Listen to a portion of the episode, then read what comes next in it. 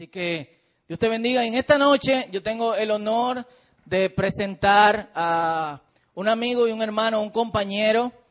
Eh, algunos de, los líderes de esta iglesia hemos tenido la oportunidad de escucharlo en los encuentros y conferencias de la red del camino. Y en esta noche tenemos la oportunidad de que él nos hable aquí a nosotros en el contexto de el círculo juvenil. Él está un poquito viejo, pero ¿cuántos años que tú tienes? no, mentira. Pero yo sé que eh, Dios tiene muchas cosas que decirnos a nosotros, mucha experiencia eh, pastoral, está aquí con su familia y con su, con su esposa y con su hija y con una comisión de San Juan también, de la Maguana. Así que Dios te bendiga. Un aplauso a los muchachos de San Juan que están aquí. Eso. Y con esto yo quiero presentarle a nuestro hermano José Ramón. Recíbanlo con un fuerte aplauso. Yo sé que Dios tiene muchas cosas que decirnos a través de él en esta noche. Dios te bendiga. Gracias, mi hermano. Buenas noches. Eh, lo de la Comisión de San Juan es pura casualidad. Ah, gracias. Qué bueno. Sabes que la capital es una porción de tierra rodeada de sanjuaneros. Bueno, yo quiero primero agradecerle al Señor el poder estar aquí y segundo a mi hermano Fausto que me dé el honor de poder compartir con ustedes. Esto fue un lío cuando yo le dije a mi hija Laura que yo iba a predicar en el círculo. Ella me dijo, pero tú eres muy viejo para predicar. Y. y me puso en zozobra todo, todos estos días, todos estos días. Eh, no, pero papi, entonces cuando yo estaba sacando la ropa para vestirme, no, papi, no nos haga pasar vergüenza. Sea la pulserita, todo me decoró para estar aquí. Eh, ¿Eh? Lo Conver no, pero viene sin media, ¿no?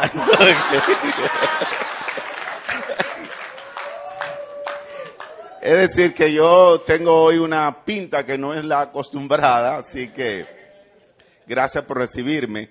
Eh, agradezco mucho al Señor que todavía puedo obligar a mis hijos y a mi mujer que me acompañen. Eh, mi hijo anda buscando la novia para estar aquí, así que en cualquier momento llega, pero Laurita está ahí. Laurita bellísima, lo heredó de mí porque su mamá se quedó con su belleza ella sola.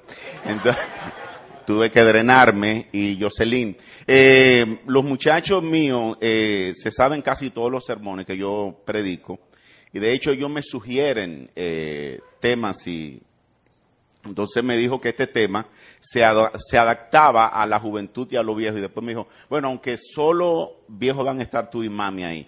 Eh, así que tengo aquí a la izquierda a alguien que pueda acompañarme en eso. Pero de todos modos,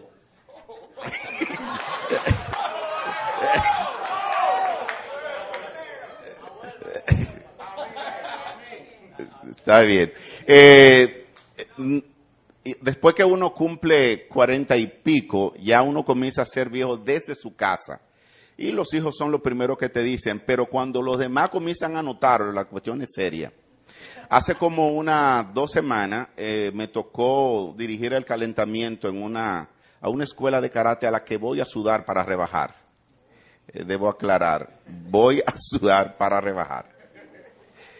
Y el maestro no había llegado, entonces me pidió que fuera dirigiendo el calentamiento y habían unos carajitos ahí que, eh, oye, en zozobra ponen a cualquiera y al final de la práctica yo todo lo que mandé a hacer lo hice junto con ellos, sudé como un caballo con ellos y me dijo que, maestro, ¿cuántos años tiene usted? Y yo dije, mira, yo, yo voy a cumplir 46 en mayo. Y me dijo, yache, así que yo quiero ser un viejo duro. Entonces yo, de eso no se escapa nadie, así que yo estoy aquí honrado entre jóvenes y espero que el Señor nos hable a todos. Para mí eh, sigue siendo un honor. Eh, tomando la iniciativa no es más que una reflexión que debemos hacer todos nosotros acerca de momentos oportunos que Dios nos da. Y porque yo sé, a pesar de que hay muchos jóvenes entre ustedes, eh, que no han tomado decisiones muy graves en su vida, pero de seguro que alguno que otro han tomado decisiones que les gustaría no haberla tomado. A alguien le ha pasado, decir, que si a ti te tocara rebobinar la cinta, tú sacara, editara eso de tu vida, tú dijeras, eso yo no, no lo volvería a hacer jamás. ¿Cuánto? Comúnmente cuando, cuando estamos en esta edad en la que están ustedes, tomamos decisiones que finalmente luego nos arrepentimos. Yo siempre pregunto, ¿quién, ¿quién, de adolescente no ha tenido amores con una muchacha fea? Que después de muchos años tú te avergüenzas de. Y entonces las muchachas feas suelen no olvidar a nadie, que es el hombre que yo más he amado en la vida. Entonces, y entonces tú quisieras entonces, cosas así y más graves que esa, nosotros quisiéramos borrar de nuestra, de nuestra vida, ¿no? Pero hay otras que sencillamente nosotros la ocultamos y no queremos ni hablar de ella, pero están ahí. Y la pregunta es, si te dieran la oportunidad de cambiar, ¿qué tú haces? Si realmente Dios te diera esa oportunidad para que tú cambiaras, ¿qué tú harías? Entonces, muchas veces nosotros, los que estamos en la iglesia, no importa la confesión de iglesia en la que estemos, eh, le decimos mucho a la gente que el diablo tiene la culpa. Eh, yo, yo estoy gordo, si una cosa del diablo, yo, yo no como y mira y mira y es para arriba y para arriba, está bien. Eh, mira, yo, yo, yo a veces quiero dedicarme, aunque sea 10, 5 minutos a la oración y ya a los dos minutos ya yo me estoy durmiendo. Aleluya. Y ahí mismo caigo. Entonces, el mismo diablo. Yo me quiero levantar temprano y es como una cosa del diablo. No, yo pongo el reloj y extiendo la mano, quito la alarma y guay, me quedo dormido. Es una cosa. Yo no quiero decir que el diablo no tenga algo que ver con eso. Yo no quiero decir que no. Porque la Biblia dice que la lucha de nosotros no es contra carne ni sangre, es contra poderes espirituales que nosotros no vemos y que es mucho más difícil cuando tú no ves las cosas.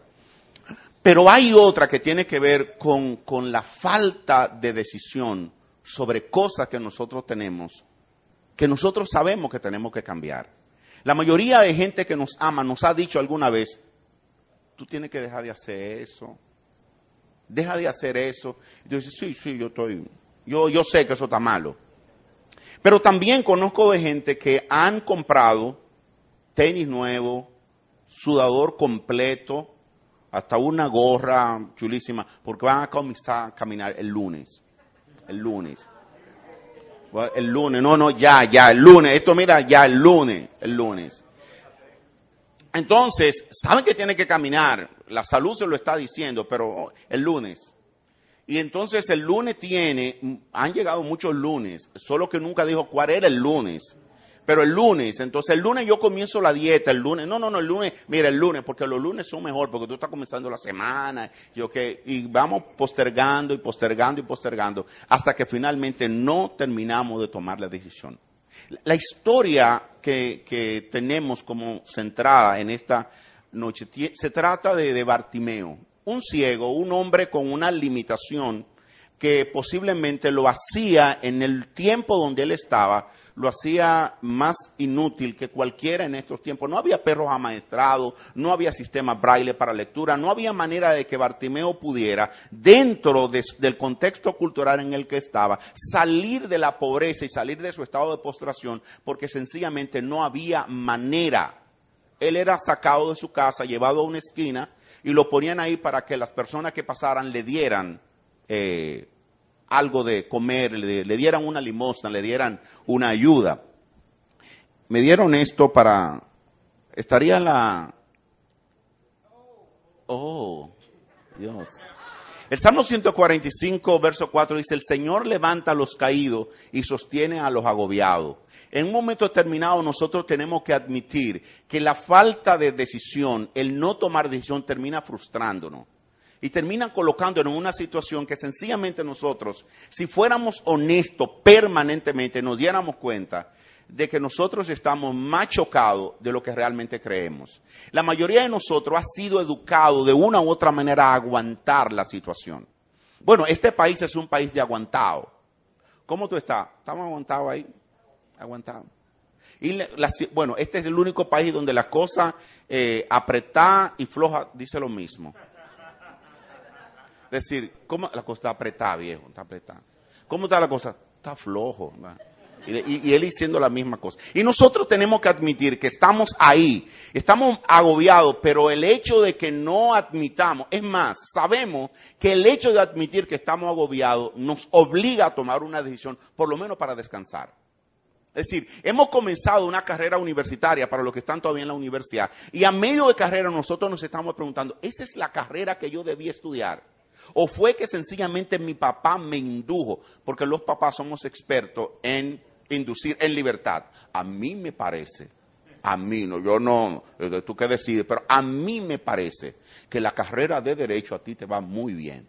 Entonces el muchacho coge la carrera de derecho, a mitad de carrera se da cuenta que no, pero está agobiado desde el primer semestre, está en agobio total, pero no quiere admitir, primero, porque la confrontación con papá va a generar un dolor que yo no quiero aguantar. Y segundo, después de tú, un papá, estar pagando eh, por cinco semestres, eh, la mayoría de ustedes, eh, bueno, cuando yo fui para la universidad, yo iba para la universidad estatal obligado, obligado, yo iba para allá. Pero los hijos míos no se sienten obligados. Sus hijos, mis hijos comenzaron de temprano a traerme brochure de Intec, Unive. Entonces yo les pero mira, búscate ahí a Guacamaima que pudiera ser una buena opción. Pero estamos agobiados, ya somos profesionales, nos hemos metido en un ejercicio profesional, no estamos rindiendo no estamos visualizando que el lugar donde estoy es el correcto, pero no he sido capaz de decir que estoy mal. Pero Dios está dispuesto, ¿verdad?, a levantar a los caídos y Él sostiene a los agobiados. Entonces, tomando la decisión o tomando la iniciativa nos obliga a nosotros ver lo siguiente. ¿Cómo empezar de nuevo con fe? Si nosotros tuviéramos que empezar de nuevo, ¿cómo nosotros, qué deberíamos hacer? Marcos capítulo 10, verso 46 al 52 en la nueva versión internacional. Está aquí. Ok. Después llegaron a Jericó, más tarde salió Jesús de la ciudad acompañado de sus discípulos y una gran multitud. Un mendigo ciego llamado Bartimeo, el hijo de Timeo, estaba sentado junto al camino. Al oír que venía, que el que venía era Jesús de Nazaret, se puso a gritar, Jesús, hijo de David, ten compasión de mí. Muchos lo reprendían para que se callara, pero él se puso a gritar aún más, Hijo de David, ten compasión de mí. Jesús se detuvo y dijo, llámenlo. Así que llamaron al ciego, ánimo, le dijeron, levántate, te llama. Él arrojando la capa, dio un salto y se acercó a Jesús. ¿Qué quiere que haga por ti? le preguntó. Rabí, quiero ver, respondió el ciego. Puedes irte, le dijo Jesús. Tu fe te ha sanado. Al momento recobró la vista y empezó a seguir a Jesús en el camino. Veámoslo en la perspectiva clara. El ciego está ahí. Él no sabe que ese día se va a encontrar con Jesús. Él, ese era un día cotidiano para él, normal. Él estaba en la orilla, sentado en el camino donde pasa la gente, y sencillamente él estaba preparado para recibir una limosna.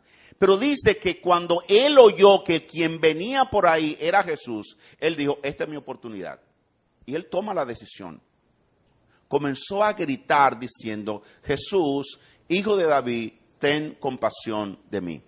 Para muchos, el hecho de que él esté llamando a Jesús, hijo de David, estaba admitiendo que era el Mesías, y que era rey, una serie de cosas que hacen los, que estudian mucho la Biblia. Pero lo que me interesa es que él dijo quizá para sí, este es mi día. Posiblemente había oído que Jesús sanaba, que Jesús tenía poder, que era el Mesías. Y él comienza a decir, ten compasión de mí. ¿Qué nosotros deberíamos hacer para comenzar de nuevo con fe? Aprovecha el tiempo. Y Bartimeo nos muestra eso. Él acepta en el momento en que Jesús va pasando, él decide que ese es su momento. En esa ocasión, él sabe que no hay posibilidad para que él volviera a encontrarse. Pero en Bartimeo se da una situación interesante. Fíjese que dice que él es Bartimeo, el hijo de Timeo, que significaba el honorable. Así que de pronto el papá de Bartimeo era considerado honorable por el nombre y comúnmente los nombres iban asociados a la realidad de la vida de la gente. Él pudo haber dicho, ah, pero espérate, lo que hay que decirle a Jesús que yo soy el hijo de Timeo y que cuando... No, él dice, en este momento es mi oportunidad y él decide aprovechar el tiempo. Usted puede ver no tengo que repetir esos versos, él comienza a gritar, Jesús, hijo de David, ten compasión de mí. La diferencia entre quedarme donde estoy y posiblemente el cambio radical de mi vida está en que yo aproveche el tiempo. La mayoría de nosotros estamos educados para después, para dejarlo después los profesores en la universidad, desde que llegan el primer día de clase, dan el programa y dan la fecha de los exámenes. El programa lo tiene. ¿Y qué hacemos la mayoría de nosotros? Que el día anterior al examen estamos vuelto locos tratando de embotellarnos todo lo que no pudimos embotellarnos durante el semestre para entonces de que tengo un examen mañana, no, no puedo, no, no, es que tengo un examen mañana, no, no, no, no. Entonces, pero el examen tú lo sabías porque la fecha en el programa está. Pero nosotros solemos ser para después. Y muchos de nosotros no está en el nivel de una relación con Dios porque sencillamente ha estado posponiendo las cosas. Usted sabe que hay áreas de su vida que no andan bien que hay comportamientos suyos que no son buenos, que eso le ha estado creando dificultades en sus relaciones personales, en sus relaciones laborales, en sus relaciones familiares, en todos los órdenes, y usted sabe que las cosas no andan bien. Pero usted no ha querido tomar la decisión. ¿Por qué nosotros no tomamos la decisión? Sencillamente por el miedo.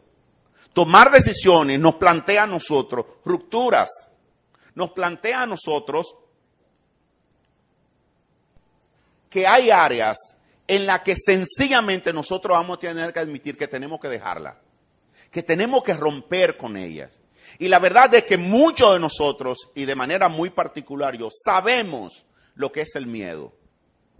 Tenemos miedo. Pero uno de los miedos fundamentales que nosotros tenemos es el miedo al rechazo. Es a ser rechazado muchos miedos. Usted sabe, hay gente que le tiene miedo a, los ratones, le tienen miedo a la cucaracha, le tienen miedo a la oscuridad, le tienen miedo a que un ratón le salga en la oscuridad. Eh, tenemos muchísimo miedo raro. Pero el miedo mayor es que la gente no me acepte como soy. Que la gente no admita que yo soy diferente y que eso yo no lo hago. Y que yo tengo, y que al romper patrones de conducta en lo que yo me había asociado con personas, esas personas no se van a sentir cómodas conmigo. Pero yo tengo que asumir la decisión. Bartimeo la toma e inmediatamente experimenta. Cuando él comienza a vocear, él sabía que comenzar a vocear a Jesús en la multitud no le iba a ser agradable a mucha gente. ¿Y qué es lo primero que él escucha? Cállate, no vocee. Muchos le reprendían para que callara. Pero él se puso a gritar más alto. Es como que te dije, cállate. Y sobre eso él siguió voceando. Al punto de que sencillamente, no me importa eso. Muchos de nosotros tenemos que admitir que frente a la posibilidad de temor, al rechazo, nosotros nos reclinamos y nos aguantamos. Hay cosas que tú sabes que no son correctas que no han estado siendo correctas para ti. Pero desafortunadamente cada vez que tú piensas en eso, sencillamente echa para atrás. Muchos de nosotros sabemos que en el pasado hemos estado haciendo cosas que cuando los demás sepan que ya nosotros no hacemos eso, no nos van a tratar con el mismo afecto con que nos trataban antes. Y nosotros tememos eso. Es como si a veces dijéramos, yo sé que está mal, pero el hecho de que en este medio consigo amigo o consigo amiga eh, me detiene. Tengo un amigo pastor, bueno, que tuvo un tiempo, los pastores se descarrían, déjeme decirle, no hay una cosa más difícil que un pastor descarriado. Cuiden el suyo, cuiden. Porque los pastores es muy difícil. Este pastor, amigo mío, tuvo un tiempo de descarrío en los años en los que muchos de ustedes no habían nacido, en la zona oriental, se dieron la, centro cervecero de discoteca más famosa de, del área capitalina, estaban de aquel lado. Eso era un matadero, realmente. Pero eh, entonces él se descarrió y él le gusta mucho la salsa. Y bueno, entonces él eh, participó hasta en concursos, eh, no, esta salsa de hora, de que es rarita, no, salsa de verdad. Salsa, salsa, salsa. ¿Tú entiendes? Entonces él se metió en un concurso de salsa y ganó el primer lugar. Y yo me voy para Puerto Rico vendiendo vaso en color. Se fue. Él se. Óyete, tiempo después, él toma conciencia, se reconcilia y está en la universidad predicando. Y él dice que hay una, le hacen un círculo y él ve una muchacha que se para como de frente y lo mira así como y él la reconoció y dio la vuelta, no, y siguió hablando, y la tipa va y da la vuelta otra vez, como lo mira. Y que, tú, le dijo, tú no, sí, sí era yo, sí, sí, yo, pero ya yo no bailo, ya yo no bailo, ya, ya yo de eso. La mayoría de nosotros sabe que cuando toma la decisión de cambiar va a tener que decir, ya yo no hago eso. Y eso va a conllevar que tú pierdas gente que dicen que te quieren. Bartimeo no le hace caso a la bulla. Él no le importa eso. ¿Por qué razón? Nosotros podemos ver que Jesús le da a Bartimeo la oportunidad de anunciar su vida. ¿Cuáles son los cambios que tú necesitas hacer en tu vida? Mira, tú vas a tener que decir cuáles son porque muchos de nosotros hacemos eh, eh, oraciones que pueden ser oraciones, yo, no, no sé, como medio estúpida. Gracias a Dios que Dios entiende, que Dios es inteligente, pero tú comienzas a decirle que, Señor, tú sabes, mi vida no es lo que yo quiero que sea, pero cámbiala. Y el Señor, sí, pero dime, ¿qué es lo que tú quieres que yo te cambie? Eh, bueno, Señor, tú sabes que de vez en cuando yo comí tallota. sí, sí, pero está bien. ¿Qué, ¿Qué es lo que tú quieres que yo haga? Bueno, Dios sabe, pero Él necesita oír. Cuando Él llama a Bartimeo, le dice, ¿qué, qué tú quieres que yo haga contigo? Y dice tú, pero ven acá, Jesús no sabía qué era lo que Bartimeo quería. Si por qué Jesús le hace una pregunta, como dicen los políticos, de perogrullo, una perogrullada, y que, ¿qué quiere que haga contigo? Antes de eso, nosotros podemos ver que las personas que están, eh, vamos a ver, que están diciéndole a Bartimeo que se calle, son los mismos que luego van, cuando Jesús dice, tráiganlo, van y le dicen, ánimo, ánimo, Él te llama. La gente son lambones. Mire, han habido lambones todo el tiempo. Ahorita le están mandando a callar. Ahora como Jesús, yo me imagino, Jesús fui yo que lo traje. Mira, este, estoy yo aquí. Sí. Cuando Bartimeo oye que Jesús lo mandó a buscar, dice que quitándose la capa, la soltó y vino. Cuando tú vas delante de Jesús y vas a anunciar los cambios que tú quieres que Él haga en tu vida, ven sin protección ven sin, cobertura, ven sin sábana que te arrope, ven dejándote ver tu desnudez y tu necesidad. Bartimeo tenía que usar una capa para que los perros no lo mordieran y para que los insectos no le picaran. Él tenía que estar cubierto. La mayoría de nosotros queremos venir delante de la presencia del Señor con todo nuestro maco tapado. Venimos ahí. Señor, pero quítate la capa. Puede quedarse mi hermana, no hay problema. quítatela. Y no, y tú ahí como, sí, no, Bartimeo nos enseña, él se quitó la capa y él no necesita protección porque va a la presencia del Señor. El Señor le dice, ¿qué es lo que tú quieres que yo haga contigo? Frente a esa pregunta, ¿qué quiere que haga por ti? Le preguntó, Rabí, quiero que me dé la vista. La mayoría de nosotros sabemos nuestras necesidades. Sabemos. Es más, el más menos hábil dentro de nosotros sabe de qué lado cojea. Sabe cuál es su necesidad. Jesús viene y te pregunta, ¿qué es lo que tú quieres que yo haga contigo? Le dice, oh, yo quiero ser efectivo en el reino, Señor. ¿Está bien? ¿Qué quiere que haga contigo? Yo quiero que, que tú me lleves a un nivel más alto de una relación. Y yo, yo me imagino a Dios con, en el cielo. Lo que tú tigres me tienen en harto con... ¡Hablen claro! Y entonces Dios, yo, ahí, Partimeo le dice, yo quiero que me dé la vista. Cuando tú tienes la oportunidad de estar en la presencia del Señor, ¿qué es lo que tú le dices a Dios que Él quiere? Jesús pone a Bartimeo a anunciar su cambio. Si tú le dices a Dios exactamente lo que tú quieres que Él cambie en ti, tú estás diciendo al menos tres cosas. Primero, que tú crees que Él puede hacerlo. Que Él tiene el poder para hacerlo y que tú estás dispuesto a implementar los cambios en tu vida. Yo quiero que me dé la vista. Y en ese contexto es necesario que nosotros pensemos, ¿qué es cuáles son las áreas en las que tú necesitas anunciar los cambios? Bartimeo tiene claro su necesidad. No divaga frente a Jesús, la dice clara. La mayoría de nosotros tiene que afinar su lenguaje cuando habla con Dios. Muchos de nosotros sabemos lo que necesitamos hacer.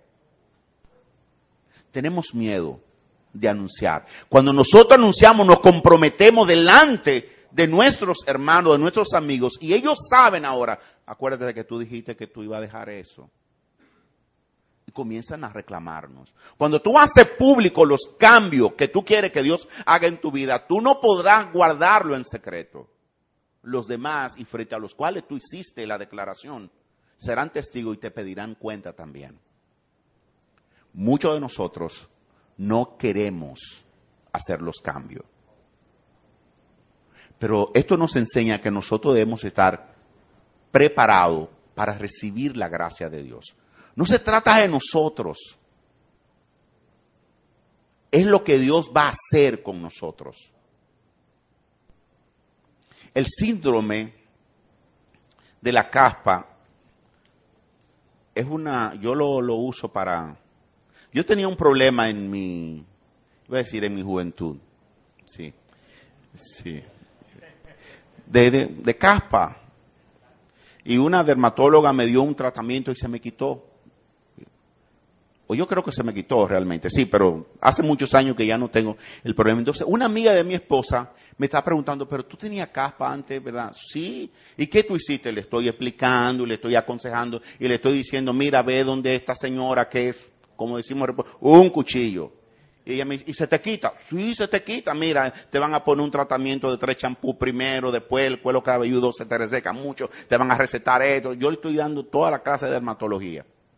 Y ella me dice, ¿Y se te quitó? Sí. Está bien, sí se me quitó. Y me dice, ¿y, el gustico de racasa entonces como? Bárbara, ¿verdad? Ok. Ok, pero hay áreas de tu vida donde tú no has hecho los cambios porque el gustico de racarse, tú no lo quieres perder.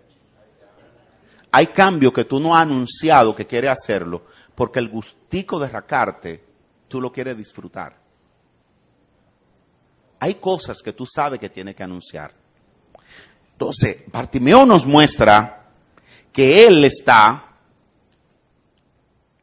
dispuesto a recibir la gracia de Dios. Y Jesús le dice, puedes irte, tu fe te ha sanado, al momento recobró la vista y empezó a seguir a Jesús en el camino. Mira la diferencia. La historia comienza diciéndonos que Bartimeo está sentado a la orilla del camino por donde Jesús va pasando. Una vez recibe de Cristo lo que él le había pedido, hay un cambio radical en la vida. Ahorita estaba sentado a la orilla del camino, ahora sigue a Jesús en el camino. Son dos estilos de vida diferentes. Nos plantean estilo, demanda diferente. Y la pregunta tiene que ser, una vez tú has recibido la gracia de Dios, ¿cuál es el estilo de vida que más te conviene? Estar sentado a la orilla del camino por donde Jesús va pasando o seguir a Jesús en el camino. ¿Cuál de los dos estilos de vida llena más tu ser? ¿Cuál hace el cambio que tú has estado esperando? ¿Verlo pasar o seguirlo en el camino? ¿Cuál es el que te llena de seguridad, de gozo pleno? ¿Ver a Jesús pasar o seguirle a Él en el camino? Es una decisión que nosotros tenemos que hacer. Es una decisión que nosotros tenemos que tomar. Porque la vida de nosotros va a cambiar en la medida en que nosotros seamos capaces de tomar decisiones y de arrancar en la dirección en que Dios nos ha llamado a arrancar. Hay siempre un siguiente paso Todos nosotros sabemos dónde estamos y cuál es el próximo paso que debemos dar. En Bartimeo vemos, al momento recobró la vista y empezó a seguir a Jesús en el camino. En pocas palabras, una vez Dios impacta tu vida, no hay manera de que tú y yo nos quedemos en el punto donde estábamos. Hay un paso que sigue. Quizá para muchos han estado viniendo al círculo ante un buen tiempo, han estado expuestos a oír la palabra, algunos han abierto su corazón al Señor, pero todavía no han dado el paso al bautismo. Hay otros que se han bautizado, han estado preguntándose cuál es el área de servicio en la que Dios quisiera que yo entrara y han estado preguntándose, el paso pudiera ser o bautizarte si no lo ha hecho, o involucrarte en alguno de los ministerios de la iglesia si no lo has hecho, o hay otros que sencillamente han estado viniendo, escuchando y todavía no han tomado la decisión de abrir su corazón para que Cristo entre a morar en él. quizás esta noche esa es decisión para ti. Todos nosotros tenemos una decisión que tomar. Todos nosotros tenemos un paso adelante que dar. En el libro de Santiago, en el capítulo 2, verso 14, dice, hermanos míos, ¿de qué sirve a uno que tiene fe si no tiene obra? ¿Acaso podrá salvarle esa fe? La mayoría de nosotros hemos estado declarando nuestra fe verbalmente, pero le hace falta una ejecución, una toma de decisión, una iniciativa. Es tiempo entonces de que nosotros decidamos y reflexionemos ahora dónde estoy y cuál es mi próximo paso. ¿Cuál es el paso que debo dar? Cuál es la demanda que Dios está haciendo para mí que yo hasta este momento me he detenido. No puede ser que después de tener el encuentro con Jesús, Bartimeo siguiera igual. Él nos muestra que un encuentro con Jesús cambia nuestra vida. Cambia todo lo que hay en nosotros. Pero es necesario que tomemos la decisión. ¿Cuál es tu próximo paso? ¿Cuál es el tuyo? Mañana. Todos recuerdan las plagas de Egipto, ¿verdad? Había una plaga que parece fue la que zozobró a la señora faraona, la de las ranas. Yo me imagino que le dijo, Fara, bota a esa gente, bótalo. Ya, dile que se vayan.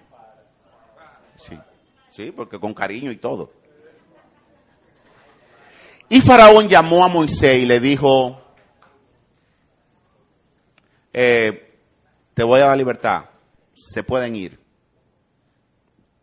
Y el Faraón y Moisés le hizo la pregunta clave a Faraón, ¿cuándo quiere que te quite la rana? Y Faraón respondió como tú y yo respondemos a veces, mañana. ¿Qué carajo en su, en su sano juicio quiere vivir una noche más con la rana? ¿Quién con, con, con dos dedos de frente es capaz de vivir una noche más con la rana? Tú, yo. Hemos estado durmiendo una noche más con la rana. ¿Qué tal si esta noche decidimos sacar la rana y dormir tranquilo?